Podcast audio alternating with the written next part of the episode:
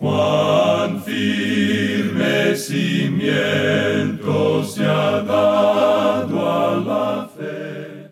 A través de la Biblia, un análisis de la Biblia libro por libro que le ayudará a crecer espiritualmente. Estos estudios fueron diseñados por el Dr. J. Vernon McGee. Acompáñenos en este fascinante recorrido a través de la Biblia. La palabra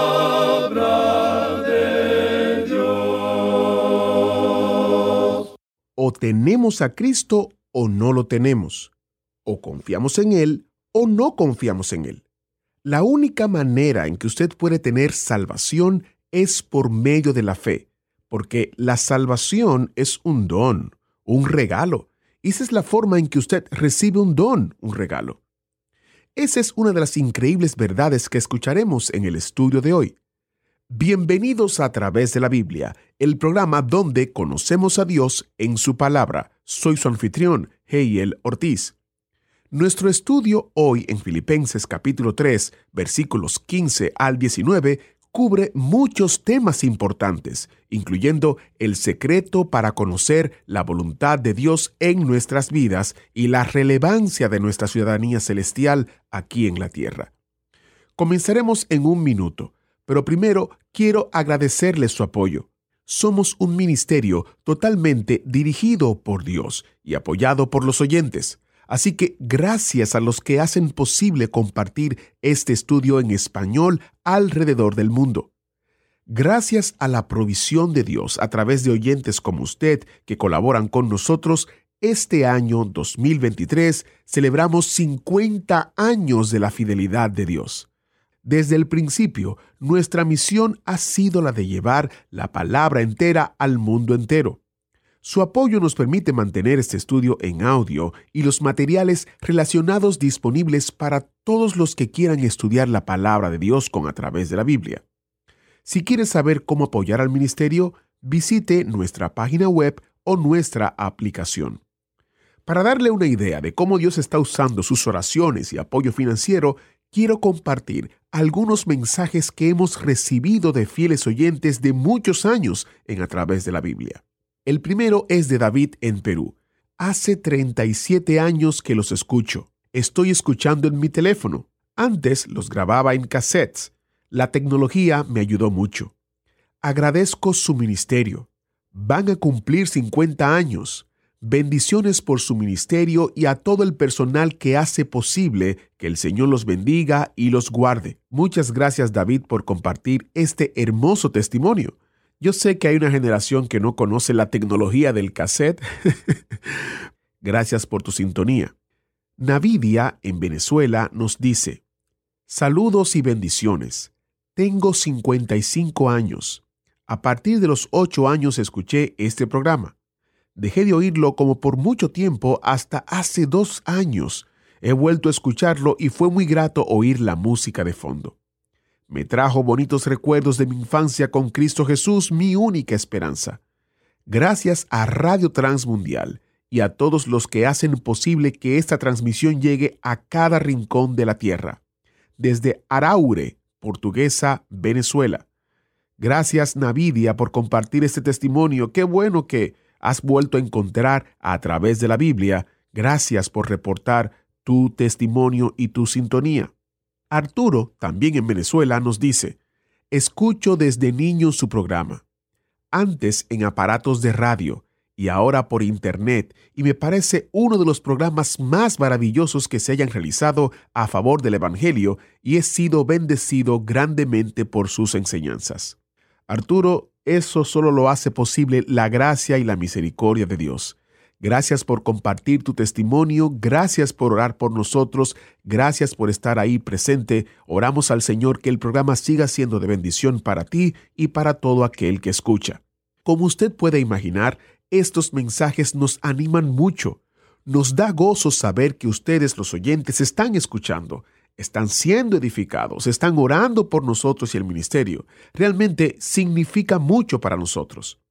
Si usted desea compartir con nosotros un testimonio de cómo Dios usa el programa en su vida, envíenos un correo electrónico a tv.transmundial.org o visítenos en a través de la Biblia.org barra testimonio atv@transmundial.org y la página web a través de la Biblia.org barra testimonio. Iniciamos en oración. Padre Celestial, te damos gracias por tu fidelidad. Es tu palabra que hace posible que nosotros podamos ser edificados. Te pedimos que uses este tiempo para mostrarnos cómo podemos conocer tu voluntad en nuestras vidas y cómo podemos pensar con una perspectiva de eternidad. En el nombre de Jesús te lo pedimos. Amén. Con nosotros, nuestro maestro Samuel Montoya y el estudio bíblico de hoy. Volvemos hoy, amigo oyente, al capítulo 3 de esta epístola a los filipenses que hemos estado estudiando. Y vamos a comenzar nuestra lectura en el versículo 15. En este capítulo ya hemos observado algo del premio del vivir cristiano. En primer lugar, vimos que el apóstol Pablo cambió su sistema de contabilidad que utilizaba en el pasado. Antes, él había sido muy religioso, agregando en su columna del haber muchas cosas buenas que eran religiosas y piadosas, y que eran muy impresionantes en cuanto a lo que el mundo considera de valor en la actualidad. El apóstol Pablo tenía esas cosas, pero cuando él se encontró con el Señor Jesucristo, allá en el camino hacia Damasco, él dejó su religión a un lado, y Cristo entonces llegó a ser el todo para él. Vemos entonces que este hombre, Pablo, en ese momento cambió su sistema de contabilidad. Lo que antes él había considerado ganancia, lo consideraba ahora pérdida, y lo que antes era para él pérdida, lo consideraba ahora ganancia. Es decir, que ocurre aquí un tremendo cambio. Luego vemos en los versículos 10 al 19 que Pablo ha cambiado el propósito para el presente. Eso nos muestra que ahora él ha cambiado y lo que ahora es, en sus propias palabras, prosigo a la meta, al premio del supremo llamamiento de Dios en Cristo Jesús. Él se encuentra corriendo una carrera. Ese es el cuadro que tenemos aquí. Y el premio para el vivir cristiano es en realidad el Señor Jesucristo mismo. El futuro de Pablo es absorbido de tal manera por Cristo que eso le motiva en todo lo que hace y dice en el presente. Él se presenta a sí mismo como si fuera un atleta en una carrera para obtener un premio. Usted debe recordar que aparentemente Pablo presenció los Juegos Olímpicos. En la ciudad de Éfeso existía un gran anfiteatro en el cual se podía sentar unas cien mil personas, y los Juegos Olímpicos tenían lugar en ese estadio. Y Pablo estuvo en esa ciudad por tres años. Es muy difícil, pues, creer que él no hubiera presenciado esos Juegos. Él utiliza muchos ejemplos tomados de esos eventos atléticos, y aquí él se identifica a sí mismo como si fuera un atleta en una carrera, corriendo y corriendo por un premio. Debemos aclarar aquí que nosotros no corremos para lograr la salvación. Eso lo hace Cristo. Él nos da la salvación. O lo tenemos o no lo tenemos. O nosotros confiamos en Él o no confiamos en Él. De la única manera en que usted, amigo oyente, puede tener salvación en el día de hoy es por medio de la fe, porque la salvación es un don, un regalo, y esa es la forma en que usted recibe un don, un regalo. Eso es lo que sucede cuando uno tiene un cumpleaños. Cuando llega ese día, sus amigos, sus vecinos y parientes, sus compañeros de trabajo, le dan a usted algún regalo. Cuando ellos le ofrecen a usted un regalo, usted cree que se lo están dando y por tanto lo toma y eso es todo. Uno acepta el regalo y da las gracias por ello. Uno no tiene que hacer nada para merecerlo ganárselo o, no tiene que trabajar para lograrlo. Es simplemente un regalo. Ahora el don o regalo de Dios es vida eterna en Cristo Jesús, y eso es Cristo mismo. Y usted, amigo oyente, o lo acepta a Él o lo rechaza. Esa es la salvación, el aceptar a Cristo, y usted solo la puede obtener por fe. Quiere decir, el creer lo que Dios dice. Cuando uno tiene un cumpleaños, usted le cree a sus amigos. Ellos le dicen, oye, tenemos un regalo para ti. Y le entregan un paquete y usted lo toma. Usted cree en ellos. Usted no cruza sus brazos y dice, bueno, yo no estoy seguro que ustedes me lo quieran dar. No estoy seguro que ustedes quieran hacer eso. Usted y yo, amigo oyente, no sabemos en realidad lo bueno que es Dios. Para Pablo, después de haber recibido la vida eterna, Cristo se convierte en todo para él, y él se encuentra en una carrera y en una carrera para poder ganar a Cristo. ¿De qué manera? Bueno, algún día Él va a estar delante de nosotros y Pablo no desea ser avergonzado en su presencia. Juan nos dice que es posible ser avergonzado cuando Él aparezca. Y pensamos que hay muchos creyentes en la actualidad que siempre están hablando de esto. Ah, si el Señor Jesucristo viniera. Si ellos supieran realmente lo que significa eso para ellos, cuando Él en realidad venga, quizá a ellos les gustaría que Cristo postergara un poco esto. Porque, amigo oyente, si usted cree que va a vivir una vida descuidada como creyente y que no tiene que rendir cuentas por eso, usted está equivocado. Usted es un hijo, sí, por supuesto que lo es, pero es un hijo desobediente. Cuando nace un bebé en nuestra familia, y consideramos a ese pequeñito tan hermoso, uno no piensa en disciplinarle. Pero cuando ese niño crece y comienza a desobedecer, entonces uno encuentra que tiene que disciplinarle. No pasa mucho tiempo sin que ese niño demuestre su naturaleza pecaminosa, y hay veces que necesita ser disciplinado. Ahora, si usted piensa que como hijo de Dios va a vivir de cualquier forma y llegar a su presencia algún día, le sugerimos que en este mismo instante entre a la carrera y comience a vivir para Cristo. Lo que necesitamos hoy, amigo oyente, es poner nuestra mirada en Él. Ahora, en el versículo 15 de este capítulo 3 de la epístola a los filipenses, el apóstol Pablo dice, Así que, todos los que somos perfectos, esto mismo sintamos, y si otra cosa sentís, esto también nos lo revelará Dios.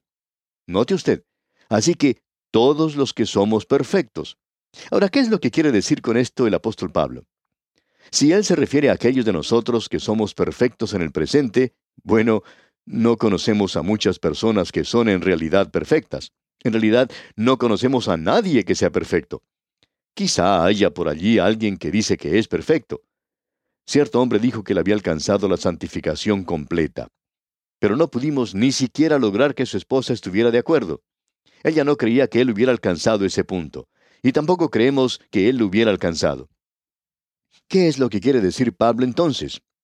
Perfecto, en el sentido que Pablo lo utiliza, quiere decir madurar, llegar a ser completo. Volvamos a hablar de los niños otra vez. Cuando un bebé nace, es una de las cosas más hermosas que uno pueda ver. Simplemente hermosa. Pero luego ese niño crece, ese bebé crece. Si al pasar los años ese niño permaneciera igual al momento en que nació, nos damos cuenta que hay algo realmente malo. Sería algo trágico. Pero el niño crece, corre de un lugar a otro y lo vemos desarrollar y entonces decimos que es perfecto en ese sentido. Él actúa como debe actuar un niño que está creciendo. Y eso es lo que el apóstol Pablo le está diciendo aquí a los creyentes. Así que todos los que somos perfectos, esto mismo sintamos. Los que somos completos en Cristo, aquellos que estamos creciendo en Cristo, entremos a esta carrera, trabajemos para Él, hagamos algo para Cristo. Y si otra cosa sentís, esto también os lo revelará Dios. Si usted tiene alguna otra idea, Quizá Dios tiene algo diferente para hacer por usted, y Él le demostrará eso. Es decir, si usted está dispuesto a hacerlo. Creemos que Dios es capaz de guiar a un creyente que está dispuesto en el presente. Usted recuerda lo que el salmista David dijo cuando nosotros estábamos leyendo allá el libro de los Salmos. Allí él nos decía, No seáis como el caballo o como el mulo, sin entendimiento, que han de ser sujetados con cabestro y con freno. Dios lo puede llevar a usted de esa manera, amigo oyente, pero es algo penoso. ¿Por qué no le permite entonces que Él le guíe con sus ojos? Así es como Él quiere hacerlo. Bueno, de eso es que Pablo nos está hablando aquí. Dios revelará esto si usted está dispuesto a ser guiado por Él. Uno escucha a los creyentes decir, ah, si solo supiera la voluntad de Dios. Y amigo oyente, para conocerla, usted tiene que estar cerca del Señor Jesucristo. Es cuestión de acercarse a Él. No hay ninguna fórmula mágica o, fácil para encontrar la voluntad de Dios. Y si usted cree que va a vivir una vida descuidada, una vida de cristiano solo para usted mismo, y luego cuando llega un momento de crisis decir, ah, quiero saber la voluntad de Dios, y que un ángel le hablará desde el cielo, o le aparecerá una luz verde, o, que un ángel se le acercará a usted de noche y le dirá lo que tiene que hacer, pues amigo oyente, creemos que usted está muy equivocado. Creemos que está completamente equivocado. Este asunto de la voluntad de Dios, amigo oyente, es algo que se desarrolla día a día, y si usted está dispuesto a ser guiado, Bueno, Él lo colocará a usted sobre el camino y lo guardará a usted en la dirección que tiene que seguir. Ese será el camino de la vida para usted, y eso le traerá mucho gozo en su corazón. Notemos ahora lo que dice Pablo aquí en el versículo 16. Pero en aquello a que hemos llegado, sigamos una misma regla, sintamos una misma cosa. Pablo le está diciendo aquí a los creyentes en Filipos, yo quiero que ustedes hagan de esto el objetivo de su vida. Quiero que entren a esta carrera. Eso es lo que él está diciendo. Y ahora él se pone a sí mismo como ejemplo. Él dice en el versículo 17, Hermanos, sed imitadores de mí, y mirad a los que así se conducen según el ejemplo que tenéis en nosotros. ¿Cómo me gustaría a mí decir eso, amigo oyente? Pero no puedo hacerlo. Sin embargo, Pablo sí podía decirlo. Él dice, si quieres saber cómo hacerlo, obsérvanos a nosotros. Y nuevamente tenemos que decir que no es simplemente por imitación, sino lo que él quiere decir aquí es que usted debe aprender a compartir el poder de Cristo en el cuerpo de Cristo, la iglesia. Permítanos, amigo oyente, hablar a aquellos que a veces piensan que estamos contra la iglesia. No es que estemos contra la iglesia, pero sí creemos que es necesario en el día de hoy señalar las dificultades que existen, porque la iglesia se encuentra en un estado de apostasía, amigo oyente. No hay dudas en cuanto a esto. Por tanto, tenemos el derecho de hacerlo, el deber de hacerlo, y deberíamos señalar estas cosas. Ahora, esto no quiere decir que usted está contra la iglesia, pero es necesario reconocer que en el día de hoy, la función apropiada del creyente es la de hacerlo dentro de una organización cristiana, una iglesia. Esto no tiene que ser un edificio que se parezca a una iglesia. Hay muchas personas que piensan que tienen que ir a cierta clase de edificio, pero eso no es así. Usted puede actuar en una organización cristiana en el día de hoy, y pensamos que si existe en su comunidad una buena iglesia bíblica, donde se esté predicando la palabra de Dios, donde se esté practicando la palabra de Dios, y usted no está identificado con ella, diríamos que usted está apartado de la voluntad de Dios. Si existe una organización cristiana en su ciudad, y usted no la está apoyando, pensamos que usted está aparte de la voluntad de Dios. Estamos siendo muy francos cuando decimos esto, amigo oyente. Creemos que eso es exactamente lo que Pablo quiere decir aquí, y sabemos que eso es lo que dice en otros lugares también. Bueno, sigamos leyendo lo que Pablo nos dice aquí. En los versículos 18 y 19 del capítulo 3 de la epístola a los filipenses, él nos muestra el lado negativo. Leamos porque por ahí andan muchos, de los cuales os dije muchas veces, y aún ahora lo digo llorando, que son enemigos de la cruz de Cristo, el fin de los cuales será perdición, cuyo Dios es el vientre y cuya gloria es su vergüenza, que solo piensan en lo terrenal. Creemos que eso es probablemente la condenación más severa que usted puede encontrar en cuanto a aquellos que profesan ser creyentes aquí. El apóstol Pablo está diciendo aquí que hay algunos que profesan a Cristo. Sin embargo, contradicen todo esto por la forma de vivir que tienen. Él dice aquí que su Dios es el vientre. Eso es algo terrible. En realidad se está refiriendo a sus apetitos. Existen el día de hoy creyentes que tienen un gran apetito por el dinero, y esta gente hace cualquier cosa para poder obtenerlo. Hay otros que hoy tienen el sexo como su Dios. Aún hay otras personas que codician. Eso explica mucho acerca de las críticas que existe en el presente, las contiendas y la vanagloria. Ah, si solo pudiera tener lo que tiene fulano de tal, si solo pudiera hacer lo que fulano de tal está haciendo, si solo pudiera vivir en la casa que él vive, y así por el estilo. Eso es lo que ocurre en el día de hoy, amigo oyente. Hay muchos creyentes en la actualidad que tienen sus corazones y sus mentes puestas en las cosas terrenales, lo que Pablo está diciendo en realidad aquí es que si usted ha confiado en Cristo, si usted ha tenido esa revolución, la misma revolución que tuvo lugar en Pablo en el camino hacia Damasco, y donde Cristo es ahora lo que absorbe todo su pensar y su tiempo y su talento, entonces él dice, eso se va a demostrar en su vida. El apóstol Santiago lo dice de la siguiente manera, escuche usted. Así también la fe, si no tiene obras, es muerta en sí misma. Pero alguno dirá, Tú tienes fe y yo tengo obras.